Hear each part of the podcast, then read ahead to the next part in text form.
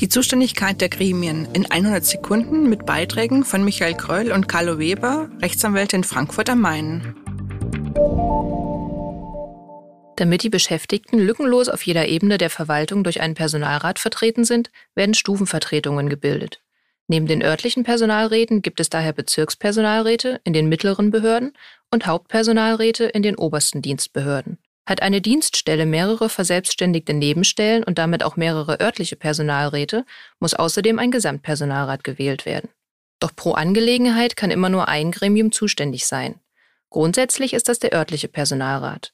Nur wenn in einer beteiligungspflichtigen Angelegenheit nicht die örtliche Dienststelle, sondern die übergeordnete Dienststelle entscheidungsbefugt ist, ist auch die dort gebildete Stufenvertretung zuständig. Einfach ausgedrückt könnte man also sagen, die Beteiligungsbefugnis des Gremiums folgt der Entscheidungsbefugnis der Dienststelle.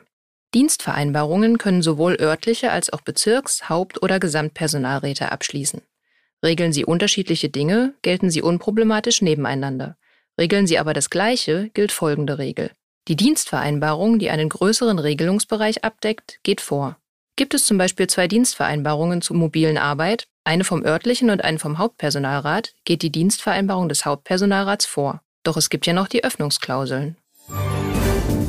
Und wie Sie diese nutzen und alles weitere zum Thema Zuständigkeiten lesen in der Augustausgabe Ihrer Zeitschrift Der Personalrat.